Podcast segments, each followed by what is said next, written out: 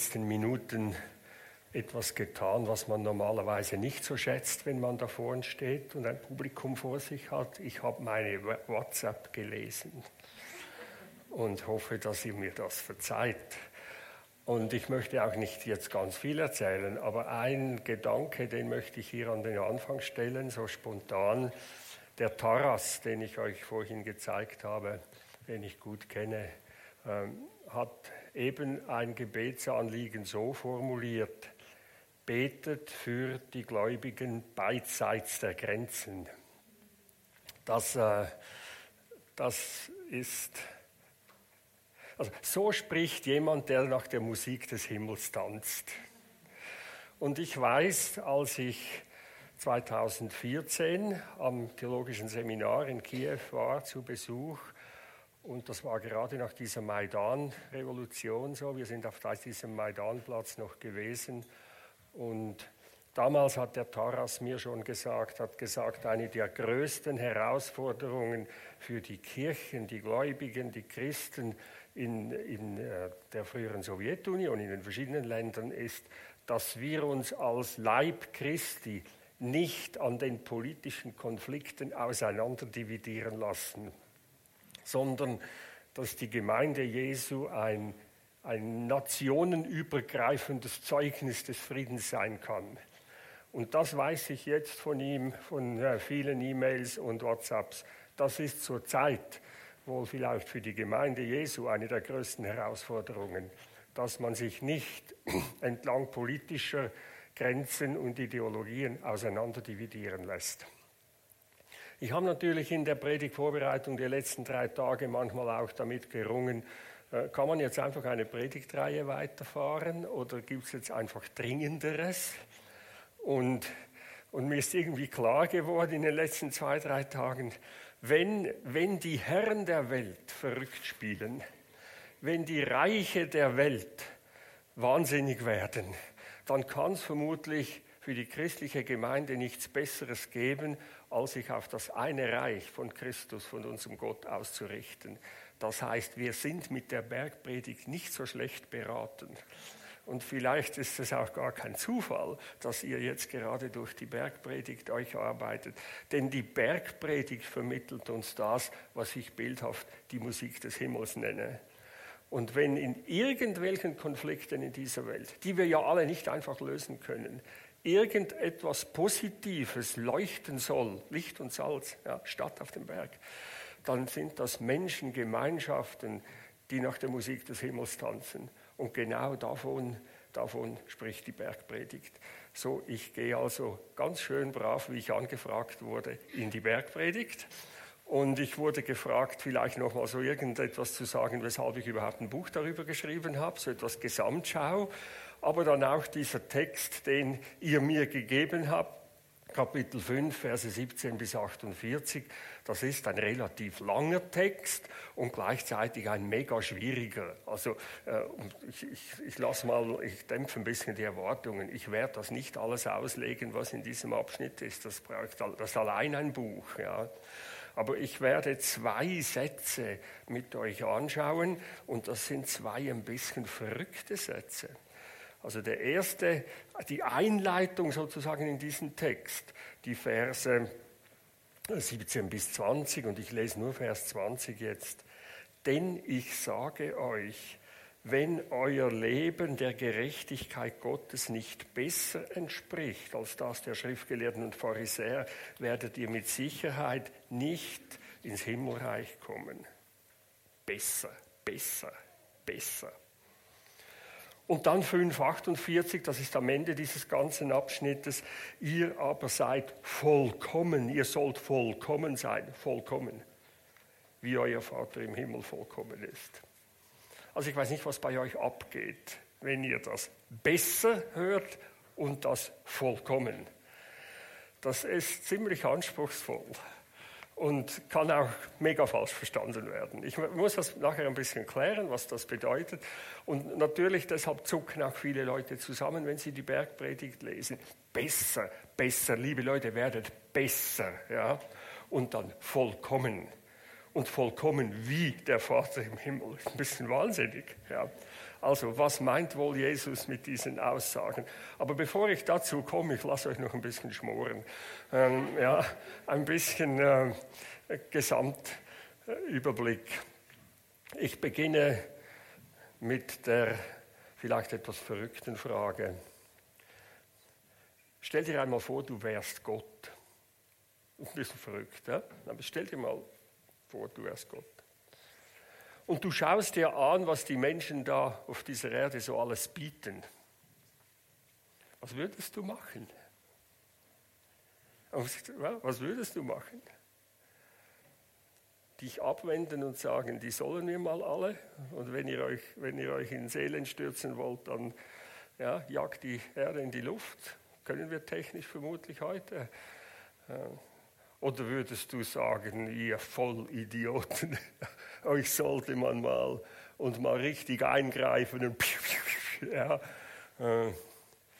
Oder würdest du einfach schreien und sagen, um Himmels Willen, kommt doch endlich zur Vernunft und beginnt einigermaßen, ja. Äh, was würdest du machen, wenn du Gott wärst? Oder würdest du das Herz umdrehen und würdest du voll Mitleid denken, was Mensch, was könnte ich tun, um denen, denen kann man nicht mehr helfen. Ja, also ich stelle mir das manchmal ein bisschen vor, da erschafft Gott sich diese Welt und all die Menschen und was wir hier manchmal ablassen, das muss für ihn, ja, was denkt er sich dabei? Interessanterweise fast alles, was ich jetzt gesagt habe, kann man in der Bibel nachlesen, dass er das tatsächlich äh, gesagt, gedacht, ja, dass er manchmal sagt, und, und, und er lässt sie los. Ich übergebe euch sozusagen dem, wenn ihr ohne mich wollt, könnt ihr ohne mich. Dahingegeben ist die biblische Sprache dafür. Oder dass er wirklich zornig wird, steht, dass er zornig wird. Ich meine, es ist zum Verrücktwerden, was wir hier manchmal bieten. Und dann heißt es aber auch wieder zum Beispiel beim Propheten Hosea, dass er sagt, nein, aber ich handle nicht gemäß meinem Zorn. Es dreht mir das Herz um in meiner Barmherzigkeit. Ich, ich kann einfach zuschlagen, dass, auch wenn ich manchmal denke, ja. Äh, und er kommt und hat seine Rufer, seine Propheten geschickt, die gesagt haben, liebe Menschen, kehrt endlich einmal um und beginnt euch wieder vernünftig zu benehmen. Das, fast alles, was ich gesagt habe, kann man in der Bibel nachlesen. Und dann kommt die Geschichte in der Bibel, und das ist, ist das, was wir dann das Evangelium nennen, dass Gott in Jesus Christus selber in diese Welt kommt. Sozusagen, ich gebe mich hinein ins Getümmel und ich setze mich dem allem aus und ich ertrage das alles, was die da bieten, weil ich möchte zu ihnen gehen und ihnen auf einen guten Weg sozusagen verhelfen. Und was macht Gott? Da könnt ihr weiterdenken. Wenn ihr jetzt Gott wärt und ihr würdet euch entscheiden, ich gehe jetzt mal hinein in diese Welt, was macht ihr dann da? Gott ist in Jesus Christus nicht zum Herodes gegangen und hat mal den Palast ausgeräuchert und die Macht übernommen. Er ist auch nicht nach Rom gegangen und hat einmal aufgeräumt. Er ist auch nicht in den Tempel gegangen zur Tempelinstitution und hat das religiöse Kommando übernommen. Ich weiß nicht, ob euch das bewusst seid. Er hat eine Schule gegründet. Eine Schule gegründet. Das, was wir Jünger nennen, Nachfolgerinnen, Nachfolger, das ist das Wort in jener Zeit für, für Lernende, für Schüler. Das, ja. Und er hat begonnen, Leute einzuladen und hat gesagt, kommst du auch in meine Schule? Du auch? Ja, das, äh, ja. Wenn ihr in meine Schule kommen wollt, und jetzt brauche ich mein Bild, dann lernt ihr nach der Musik des Himmels zu tanzen. Jesus Nachfolge als Tanzschule. Ich weiß nicht, ob das eine Vorstellung ist, mit der ihr euch anfreunden könnt. Kirche als Tanzschule ist nicht in allen gemeindlichen Traditionen so eine klassische Vorstellung. Ja. Äh, christliche Gemeinde als Tanzschule. Hier ist der Ort, wo wir lernen, nach der Musik des Himmels zu tanzen. Und er lädt Leute ein und er sagt ihnen, kommt, kommt mit mir und dann lernen wir, was Menschsein eigentlich bedeutet, wie wir eigentlich miteinander umgehen, wenn wir so, ja, wenn wir so leben, wie unser Schöpfer das gedacht hat. Und, und dann kommt man zur Bergpredigt. Denn die Bergpredigt ist ja so etwas wie das äh, Kerncurriculum, wenn man so will. Das ist, das ist so wie der, der, der Stoffplan, das Zentrum des Stoffplans. Wenn man sieht, dass diese Texte der Bergpredigt in anderen Evangelien verstreut sind, muss man davon ausgehen, dass mit großer Wahrscheinlichkeit Jesus nicht diese ganze Rede so in einem Schwung gehalten hat. Vermutlich geht sie auf das Konto von Matthäus, der in seiner Gemeinde dann viele Redeteile so ja, zusammengefasst hat, um seiner Gemeinde zu sagen, hey Leute, hier habt ihr einmal das Konzentrat von dem, was Jesus gesagt hat, so in einer Komposition. Und in der Komposition von Matthäus ist ganz in der Mitte. Ganz in der Mitte ist das Zentrum. Deshalb sollte man die Bergpredigt nicht auseinanderreißen und nur Häppchen lesen, sonst verpasst man den Zusammenhang. Ich meine, alle die von euch, die in irgendwelchen pädagogischen Berufen unterwegs sind, wissen, wenn man Schule macht, muss man sich über die Lernziele klar sein. Wozu soll das eigentlich alles? Wo soll das alles hinführen? Was, was ist das Lernziel? Das steht in der Mitte. Das, ja.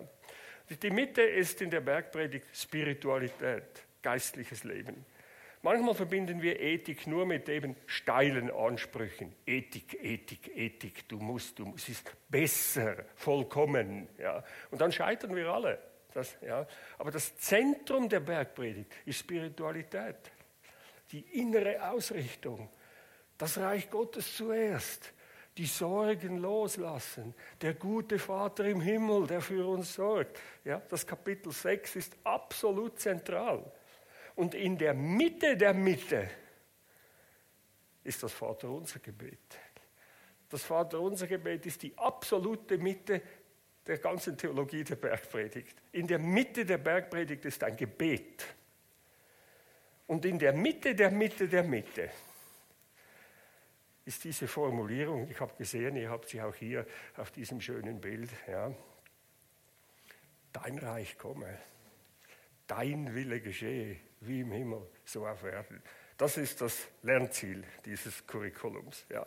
Dein Reich komme, dein Wille geschehe, wie im Himmel, so auf Erden. So diese innere Ausrichtung. Und das ist die Musik des Himmels dass das, was Reich Gottes, das, was Gott möchte, das, was im Himmel gilt, auf der Erde beginnt Gestalt zu gewinnen, in unserem Leben beginnt Gestalt zu gewinnen, dass wir beginnen ein ganz klein bisschen nach der Musik des Himmelreiches unser Leben zu gestalten. Eine kleine Erfahrung, die ist nicht aus der Ukraine, sondern aus Kroatien. Von da habe ich die Formulierung mit dem Tanzen. Das ist auch ein theologisches Seminar, es sind mehrere, aber eines ist in Osijek, da bin ich auch gewesen einmal für eine Tagung. Und der Schulleiter dort ist der Peter Kuzmic. Und das ist ein altes Seminar in Osijek, das kommt auch aus der Sowjetzeit noch ist das schon. Also die, die Pfingstgemeinden dort haben eine Bibelschule gehabt. Daraus ist dieses Seminar Osijek dann entstanden. Peter Kusmitsch ist der Leiter geworden dann. Und wir waren da für eine Tagung. Die Tagung war alles Bibelschulleiterinnen und Leiter und Lehrer aus dem ganzen Balkan. Also da waren Leute um den Tisch hier, die haben mich hier eingeladen, über theologische Bildung etwas zu sagen.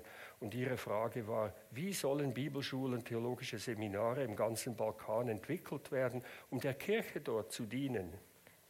Mazedonien, Albanien, Kosovo, Serbien, Bosnien und wie die Länder alle, da saßen sie alle um den Tisch. Das ist ein Wunder. Ja, das ist Musik des Himmels. Und Peter Kusmitsch hat diesen Satz geprägt. Dass, äh, Hoffnung heißt die Musik des Himmels hören. Glaube heißt in der Gegenwart danach zu leben. Der Satz hat mich gepackt und daraus ist das Buch entstanden. Aber die Geschichte aus Kroatien ist noch nicht fertig ganz. Als wir dann die Sitzung, also die, die Tagung vorbei war, sind wir alle wieder nach Hause gegangen. Wir sind ein Auto voll Leute nach Budapest gefahren, weil äh, Osijek ist ja da ganz im Osten, fliegt man über äh, Budapest, fährt dann runter und, ähm, und andere sind in andere Richtungen. Und währenddem wir da im Auto nach äh, Budapest fahren, kommt eben auch eine Message rein Und die schreiben uns aus einem Auto, das südwärts gefahren ist. Und ich weiß es nicht mehr auswendig. In dem Auto waren vier, fünf Leute. Ein Bosnier, ein Serbe, ein, weiß ich was, Kosovare, ein Albaner, ein Mazedonier. Ich weiß es nicht mehr genau. Einfach so, ja, vier, fünf Leute. Und sie kamen an die Grenze und der Zöllner wollte die Pässe sehen. Und der Fahrer hat die eingesammelt gehabt und streckt die Pässe raus.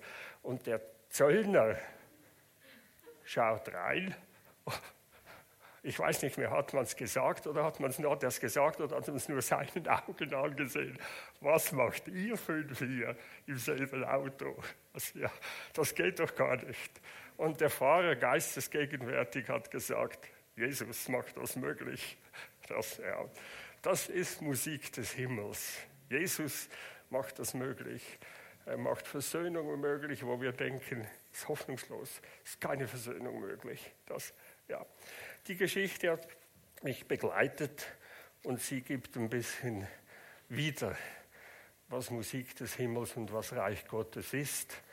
Versöhnung über alle Grenzen hinweg. Das, was wir als Menschen für unmöglich erachten, dass es möglich ist, miteinander im Frieden zu leben. Und jetzt gehe ich zurück zu den zwei steilen Sätzen. Denn ich sage euch, wenn euer Leben der Gerechtigkeit Gottes nicht besser entspricht als das der Schriftgelehrten und Pharisäer. Ja, die guten Pharisäer, die kommen nicht so gut weg. Ja, also wenn ich irgendjemandem sage, du bist ein Pharisäer, ja, oder sage, in der und der Gemeinde, die sind ein bisschen pharisäisch oder so, ja, das heißt selten etwas Gutes. Zur Rehabilitation der Pharisäer muss man allerdings sagen, das sind keine bösen Leute. Ähm, die sind uns eigentlich sehr nahestehend, weil sie meinen es sehr ernst. Und sie möchten alles daran setzen, es Gott recht zu machen.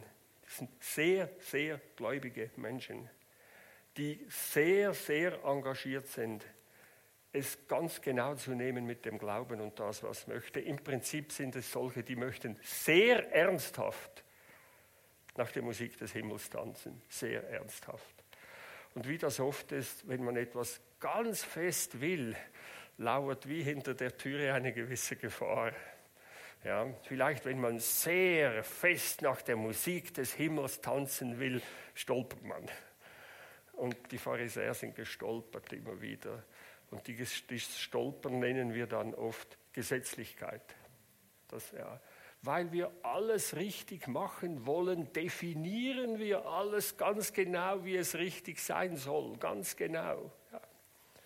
Und wenn wir alles ganz genau definieren, wie man richtig lebt, dann machen wir sicher nichts falsch und am Ende vergisst man, wozu man überhaupt so lebt, was eigentlich die Pointe ist. Dann schaut man nur noch auf die Spielregeln und die Verordnungen und was man alles machen soll und vergisst, vergisst wozu das, dann ist Tanzen nicht mehr Tanzen, dann wird alles sehr verkrampft. Das, und offensichtlich ist es damals vielen Pharisäern so gegangen, sie haben die Leute gesetzlich unter Druck gesetzt, in bestem Wollen und Wissen, aber eigentlich auch verrückt, ja, äh, vereinnahmend, äh, eingrenzend und so weiter. Ähm, ich, ich muss euch ein Beispiel geben. Äh, es gibt dann im, in der rabbinischen Literatur und so diese Formulierung der Zäune. Und die kennen wir auch und das ist gar nicht so schlecht. Nämlich um ein bestimmtes Gut, etwas Gutes zu bewahren oder zu schützen, braucht man einen Zaun darum herum. Das, ja. Also da gibt es ja das bekannte Gebot, den Sabbat zu halten, ja, äh, weil am Sabbat soll man Gott anbeten, Gott dienen, dankbar sein, dass er die Welt erhält, Zeit zu nehmen, aus dem Arbeitsbetrieb rauszugehen und ihm die, das ist der Sinn von Sabbat. Wie kann man sicherstellen, dass dieses Ziel erreicht wird? Indem man Spielregeln aufstellt, was man alles nicht tun darf an dem Tag. Und so kann man im Talmud ja, lesen, also zum Beispiel, 40 ähm, minus 1, 39 Dinge sind aufgeschrieben, die man nicht tun darf an einem Sabbat. Wer sät, wer pflügt, wer erntet, wer garbt, wer drischt, wer worfelt, wer verliest, wer malt, wer siebt, wer knetet, wer bäckt, wer Wolle schert, wer sie bleicht, wer sie schwingt, wer sie färbt, wer sie spinnt, wer anzettelt, wer zwei Maschen macht, wer zwei Fäden webt, wer zwei Fäden trennt, wer verknotet, wer losknüpft, wer zwei Nähte näht, wer auftrennt, um zwei Nähte zu nähen, wer eine Gazelle fängt, wer sie schlachtet, wer ihr Fell abzieht, einsalzt und zurichtet, wer es abschabt, wer es zuschneidet, wer zwei Buchstaben draufschreibt, wer abschabt, um zwei Buchstaben draufzuschreiben, wer baut, wer einreißt, wer auslöst, wer anzündet, wer mit dem Hammer schlägt, wer von einem Gebiet in ein anderes hinausträgt, das sind die Arbeiten, die man nicht tun soll. Wenn man das alles einhält, ist der Sabbat gesichert. Merkt ihr es? Ja? Man kann alle Spielregeln einhalten und am Ende doch nicht mehr wissen, wozu das da sein soll. Zur Ruhe zu kommen und Gott an. Das ist eigentlich die Pointe. Zur Ruhe zu kommen und Gott anzubeten. Das, ja. Es gibt andere Beispiele, die ich euch lesen könnte. Zum Beispiel, dass äh, der Jude nach alttestamentlicher Weisung ähm, am Abend vor dem Schlafengehen das, äh, Gebet, das Gebet, das Glaubensbekenntnis, höre Israel, aus dem fünften Buch Mose sprechen soll. Wann ist Abend? Und wann soll man es genau tun? Es könnte ja sein, dass wenn du nach Hause kommst, dann denkst du, ja, ich esse mal zuerst. Und jetzt bin ich müde vom Arbeiten, da lege ich mich noch einmal kurz hin. Und dann schläfst du vielleicht. Und dann bist du müde. Und dann vergisst du es vielleicht. Also müssen wir genaue Spielregeln machen. Wenn du nach Hause kommst, musst du zuerst das äh, Glaubensbekenntnis sprechen, bevor du schlafen gehst und bevor du, ja, versteht ihr, es wieder dasselbe. Man will ein Gut, etwas Gutes schützen und baut einen Zaun drumherum. Und am Ende ist der Zaun wichtiger als das Gut, das man eigentlich schützen will. Man weiß gar nicht mehr. Und wir müssen nicht mit Fingern jetzt auf die Pharisäer zeigen. Wir kennen das alle nämlich auch. Dass, ja, wir sollten den Tag beginnen, indem wir uns auf Gott ausrichten. Also musst du stille Zeit machen. Wart nicht bis um 9 Uhr, weil dann vielleicht wirst du es nicht mehr tun. Du solltest zuerst das machen. Isst nicht Frühstück, bevor du nicht stille Zeit. Versteht? Ja? Wir kennen dies, und das ist ja auch etwas Gutes daran. Es ist ja auch gut, manchmal Spielregeln zu haben. Ist ja nicht nur falsch. Stellt euch ein, ein Spiel vor, ein Fußballspiel. Ja? Was ist die Pointe von Fußballspielen? Die, die Spielregeln einhalten. Das, ja, die Pointe ist Spielen und Freude haben. Aber man kann so viele Regeln und Gesetze haben und wir sind in unserer Welt damit vertraut, dass man am Ende vergisst, wozu sie eigentlich sind. Und jetzt, denke ich, kommt die Pointe. Besser, besser heißt hier nicht, macht noch mehr Zäune, sondern kommt zum Wesentlichen. Kommt zum Wesentlichen. Das ist besser. Nicht mehr, ja, aber das Wesentliche. Und das Wesentliche ist, dass ihr wegkommt von diesen Gesetzlichkeiten, Außensteuerung, zu Innensteuerung. Und dann sind wir bei Tugenden und Charakter und dann sind wir bei den Seligpreisungen, darüber habt ihr schon gesprochen. Wie könnt ihr innerlich transformiert werden? Dass ihr demütige Menschen werdet, dass ihr barmherzige Menschen werdet, dass ihr Menschen werdet, die für Gerechtigkeit sich einsetzen. Das, das ist besser. Das hat viel mehr Tiefe als einfach. Mir kann man nichts vorwerfen. Ich habe alle Spielregeln eingehalten. Das, so verteidigen wir uns ja manchmal. Ich habe nichts Falsches gemacht. Mich kann man nicht vor Gericht bringen. Ja. Aber das, das ist ja noch nicht alles. Wie können wir Menschen werden, die von innen heraus Menschen sind, die liebevoll, gnädig, barmherzig, sanftmütig, nach Gerechtigkeit streben sind. Nicht, weil wir Spielregeln einhalten, weil wir innerlich transformiert werden. Das ist hier mit besser gemeint. Und dann kommt es am Ende zur Vollkommenheit. Da ist definitiv dicke Post. Vollkommenheit. Vollkommenheit verbinden wir mit 100 Prozent. Ja. Also man kann vielleicht alle Spielregeln 90 Prozent einhalten, das wäre nicht schlecht. Ja. Manche werden es nur bis 70 Prozent schaffen, ist auch schon okay. Ja. Aber 100 Prozent, 100 Prozent, alle Spielregeln einhalten, das ist nicht, was hier gemeint ist. Vollkommen in diesem Wort vollkommen steckt das Wort drin von einem Ziel, von einer Bestimmung. Wozu bist du eigentlich geschaffen? Was ist, was ist deine Berufung? Wofür sind die Menschen gemacht? Was ist die Bestimmung des Menschen? So, wie kannst du zu dem werden, zu dem du eigentlich gedacht bist? Dann sind wir beim Schöpfungsbericht, dann sind wir bei der ganzen Thematik, äh, wie werden wir ein Abbild Gottes? Und dann sind wir wieder beim Gottestänzer. Wie werden wir ein Gegenüber Gottes, sagt der Musik des Himmels hört und beginnt den Rhythmus Gottes aufzunehmen als sein Ebenbild, als sein Abbild. So geht hier nicht um moralische Perfektion, sondern Mensch werde ein Mensch. So wie Gott das gedacht hat, wie er dich berufen hat, wie er dich gemacht hat, was die eigentliche Sinnbestimmung ist. Und dabei stolpern wir auch. Das ja, ist kein Stolperverbot. Aber wie kannst du deine Bestimmung finden als Mensch, wie du gedacht bist? Dann bist du vollkommen, dann hast du deine Lebensbestimmung gefunden. Merkt ihr, das ist ein bisschen ein anderer Ton als dieses, hast du schon auf 95 Prozent geschafft oder erst auf 92? Ja, äh, diese innere Transformation. Und dann bleibt natürlich die Frage, wie kann diese innere Transformation geschehen? Dem ich einfach sage, jetzt transformiert euch mal, transformiert. Ja, das, das, das geht nicht. Ja, gebt euch mehr Mühe, gebt euch mehr Mühe. Das, ja. Und jetzt kommt eben das Kapitel 6. Und da werden andere dann darüber predigen, das möchte ich nicht vorwegnehmen. Aber es ist fahrlässig, es ist seelsorgerlich grob fahrlässig, bei 5,48 aufzuhören. Weil in Kapitel 6 kommt die Kraftquelle dafür. Und wenn wir einfach nur die Latte hochschrauben und sagen, besser, besser, vollkommen und dann aufhören, dann lassen wir uns irgendwo hängen. Das, ja. Jetzt kommt das Kapitel 6 und das Kapitel 6, wie gesagt, und dann in der Mitte das Unser Vatergebet. Und ich sage das nur ganz kurz und wir wollen es nachher auch beten und ihr werdet später noch darüber Predigten hören.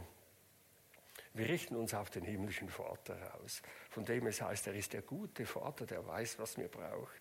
Unser Vater im Himmel, zu dir kommen wir.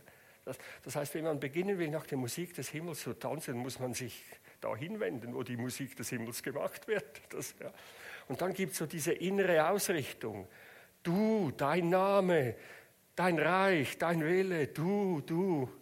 Ich stelle mir das manchmal so vor, wie ihr das hier seht, wenn wir so ein, ein Mischpult haben. Das, das heißt, dass die, die ganze Woche in unserem Leben, da, da wird viel Musik gemacht. Äh, ja, in unserem Alltag, in unseren Berufen, in den Zeitungen, in den Nachrichten. Ich weiß nicht, welche Musik da alles auf uns einströmt.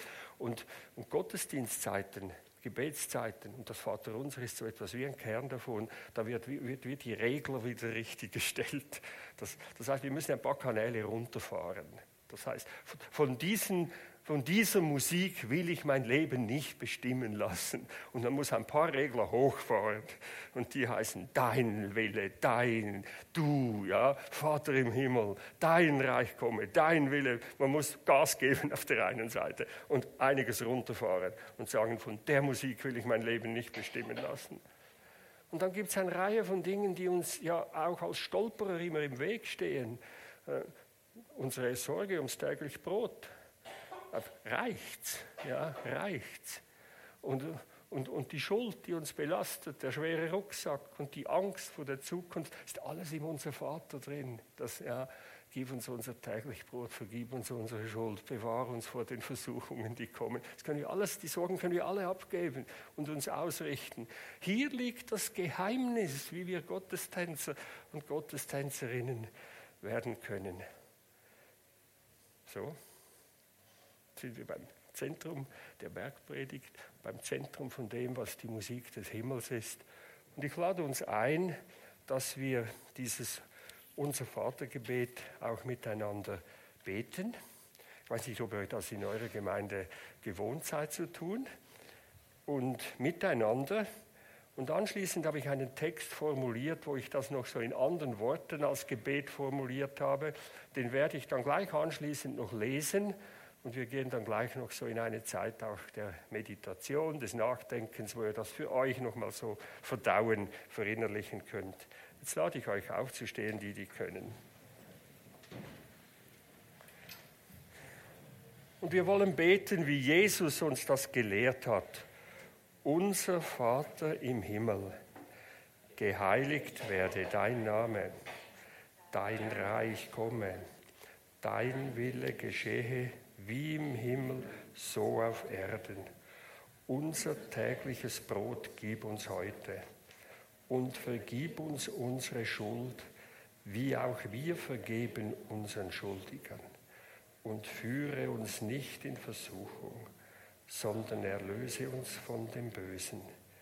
Denn dein ist das Reich und die Kraft und die Herrlichkeit in Ewigkeit. Amen. Ihr dürft wieder Platz nehmen und ich lese uns noch ein Gebet, das uns in den Moment der Stille hineinnehmen kann. Du, mein guter Vater im Himmel, sollst die Nummer eins in meinem Leben sein. Dir, Jesus, will ich auf Schritt und Tritt folgen.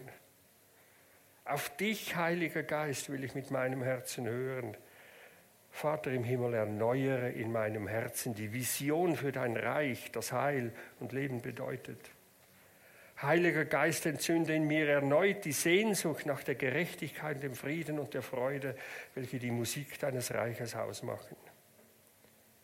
Jesus, nimm mich Tag für Tag an deiner Hand und lehre mich den Tanz nach deiner Musik des Himmelreiches. Dreieiniger Gott, befähige uns miteinander, die Musik des Himmels zu hören und hier und heute danach zu tanzen. Dein Reich komme. Amen.